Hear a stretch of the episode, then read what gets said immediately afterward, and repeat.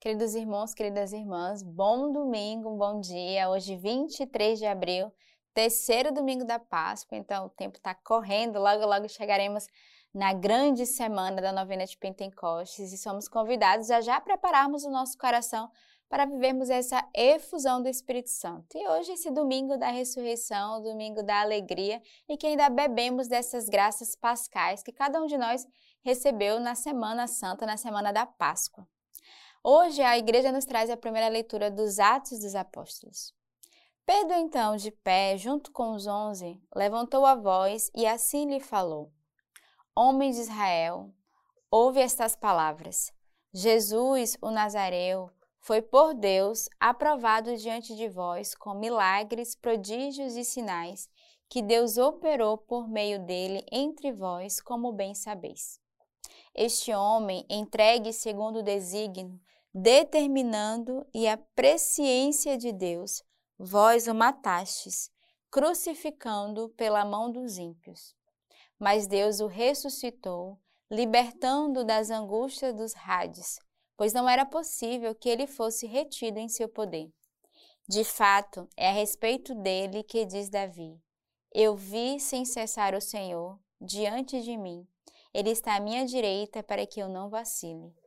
Por isso, Alegra-se o meu coração e minha língua exulta, mas ainda também minha carne repousará na esperança, porque não abandonarás minha alma no Hades, nem permitirá que teu santo veja a corrupção. Deste-me a conhecer os caminhos da vida, encher-me-ás de júbilo na tua presença. Irmãos, seja permitido dizer-vos com toda a franqueza a respeito do patriarca Davi. Ele morreu e foi sepultado e o seu túmulo encontra-se entre nós até o presente dia. Sendo, pois, profeta e sabendo que Deus lhe havia assegurado com juramento que um descendente seu tomaria assento em seu trono, previu e anunciou a ressurreição de Cristo, o qual, na verdade, não foi abandonado no Hades, nem sua carne viu a corrupção. A este Jesus Deus o ressuscitou e disto nós todos somos testemunhas. Portanto, exaltado pela direita de Deus, ele recebeu do Pai o Espírito Santo prometido e o derramou. E é isto o que vedes e ouvides. Então, a gente vê nessa primeira leitura dos Atos dos Apóstolos já essa prefiguração, na verdade, ele vai fazer já uma alusão àquilo que Davi viveu, mas, sobretudo, é, ele vai é, explicar esse processo que Jesus passou, né, desde a morte à sua ressurreição, mas que ele ressuscitaria e que ele não só iria ressuscitar, mas ele iria enviar a nós o seu Espírito Santo. E a, o último versículo da primeira leitura vai dizer: Portanto, exaltado à direita de Deus, ele recebeu do Pai o Espírito Santo prometido e o derramou. Então, já é uma leitura que vai nos preparando a viver essa graça de Pentecostes, que logo né, Jesus, depois de viver essa Páscoa e de nos prepararmos juntamente para essa experiência do Espírito Santo, o qual toda a nossa igreja vai viver daqui a alguns dias, ele que estava sentado à direita do Pai e que enviou seu Espírito Santo e que derramou a cada um de nós. Então, peçamos a graça de prepararmos o nosso coração, prepararmos a nossa comunidade, a nossa vida por aqui, a nossa família para essa espera, essa vinda do Espírito Santo, onde todos nós ansiamos né, essa graça que nós queremos receber. O salmo de hoje é o Salmo 15. Guardai-me, ó Deus, pois em eu me abrigo em ti. Eu disse ao Senhor: O Senhor, minha parte na herança e minha taça. És tu que me garantes a minha porção. Bendigo ao Senhor que me aconselha, e mesmo à noite meus rins me instruem. Coloco o Senhor à minha frente sem cessar. Com ele à minha direita eu nunca vacilo.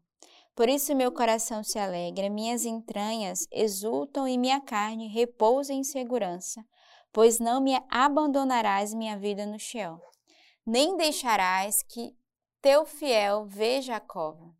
Ensinar-me-ás o caminho da vida, cheio de alegrias em tua presença, e delícias à tua direita perpetuamente. Então, o salmista de hoje nos convida a essa grande confiança em Deus, né? O Senhor que vai à nossa frente. Primeiro, ele nos exorta a glorificar ao Senhor e a lembrarmos que o Senhor é o nosso abrigo e que ele é a nossa herança. Nós fazemos parte também dessa herança do Senhor. Ele que nos convida a bendizer, a glorificar a Deus e a ter a confiança que mesmo durante a noite o Senhor nos guarda e nos protege, que devemos, é, sem cessar, colocar, colocarmos a nossa confiança em Deus e sabemos que com Ele nós não vacilaremos. Por isso, nosso coração se alegra e nós renovamos a nossa confiança no Senhor e a nossa segurança em Deus neste domingo. A segunda leitura é da carta de São Pedro. Se chamais Pai aquele que com imparcialidade julga a cada um dos seus de acordo com as suas obras, Portai-vos com temor durante o tempo do vosso exílio, pois sabeis que não foi com coisas perecíveis, isto é, com prata ou com ouro, que fostes resgatado da vida fútil que herdastes dos vossos pais, mas pelo sangue precioso de Cristo, como de um cordeiro sem defeito e sem mácula, conhecido antes da fundação do mundo, mas manifestado no fim dos tempos por causa de vós por ele, vós crestes em Deus, que o ressuscitou dos mortos e lhe deu a glória, de modo que a vossa fé e a vossa esperança estivessem postas em Deus. E o evangelho de hoje é o evangelho de São Lucas, capítulo 24. Eis que dois dos discípulos viajavam nesse mesmo dia para um povoado chamado Emaús, a setenta estádios de Jerusalém e conversavam sobre todos esses acontecimentos. Ora, enquanto conversavam e discutiam entre si, o próprio Jesus aproximou-se e pôs-se a caminhar com eles. Seus olhos, porém, estavam impedidos de reconhecê-los. E eles lhe disse: Que palavras são essas que trocais enquanto ides caminhando? E eles pararam com o rosto sombrio. Um deles, chamado Cleófas, lhe perguntou: Tu és o único forasteiro em Jerusalém que ignoras os fatos que nela aconteceram nestes dias?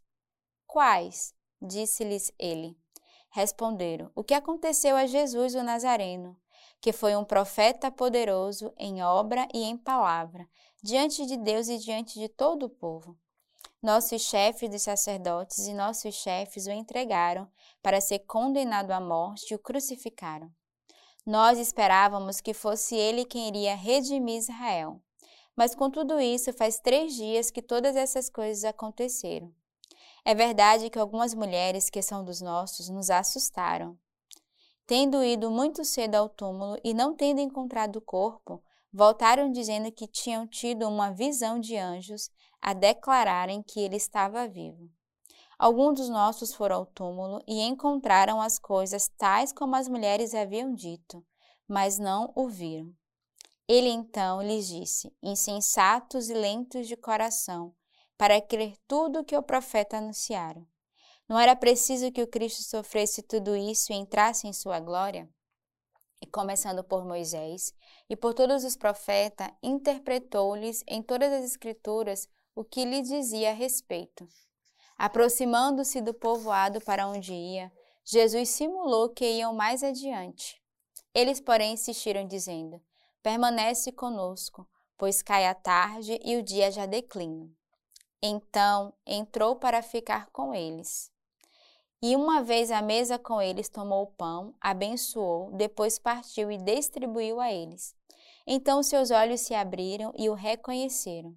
Ele, porém, ficou invisível diante deles e disseram um ao outro: Não ardia o nosso coração quando ele nos falava pelo caminho, quando nos explicava as Escrituras? Naquela mesma hora levantaram-se e voltaram para Jerusalém. Acharam aí reunidos onze e seus companheiros que disseram: É verdade, o Senhor ressuscitou e apareceu a Simão.